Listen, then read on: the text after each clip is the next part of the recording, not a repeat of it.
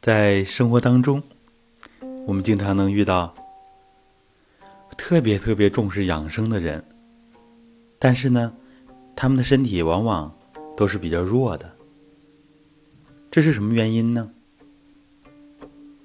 一方面有可能是养生的理念有问题，进入到一些养生误区里面去了；另一方面，就是因为。很有可能，他们呢注意养生的同时，然后呢却违反了内伤七情的这个原则。因为凡事皆有度，养生更是如此。如果过分的重视了养生，可能养生的秘籍知道成百上千种。我们说，一方面这是好事情，但是另一方面呢，我们生活当中往往经常达不到养生这么多理念所要求的内容，所以这个类型的人，我们都知道他的内心容易失衡，很多的时候达不到他所追求的这种完美的状态。结果怎么样呢？经常的内心里边会有纠结，而且在这个养生的过程当中，消耗了自己太多的心力、太多的精力，所以呢是得不偿失的。有一个很形象的民间的比喻，就是得到了芝麻，丢掉了西瓜。养生最关键的，是我们内心的平和、心态的喜悦，因为这样，我们才能减少消耗我们最多的，就是意识的内耗。其实，我们的内因是起决定性因素的。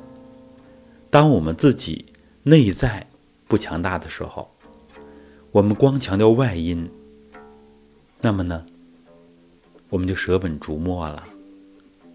现在更多的人呢，都到外面去找原因。我们以前也分享过，这个原因是我自己身体变差了，那个原因是我身体变差了。是的，外因确实是能起到一些作用，啊，也是自己身体变差的一些因素。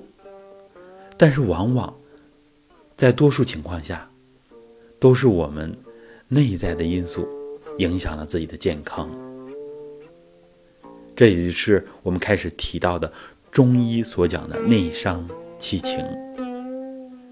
而我们现在社会处在转型期，很多人的心力交瘁，各方面的压力都很大。如果内心不够强大，自己的能量。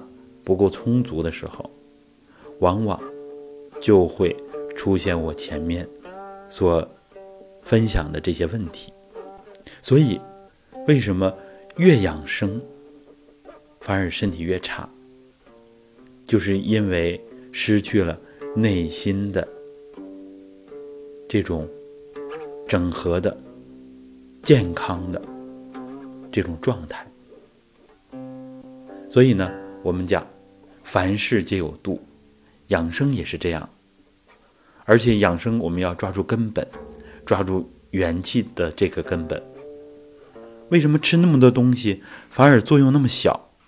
就是因为没有抓住养生要养元气的这个根本。当自己元气不足的时候，其实很多好东西，很多外界的能量，我们都都不能很好的转化。这个时候，反而成为了我们的负担。所以这个时候，我们增加这样好吃的啊，增加那个养生的元素，多反而不如少，少反而不如精。好，这就是我们今天跟大家分分享的内容。凡事皆有度，养生也是这样，不可过度，要让自己的内心达到了一种整合和健康的状态。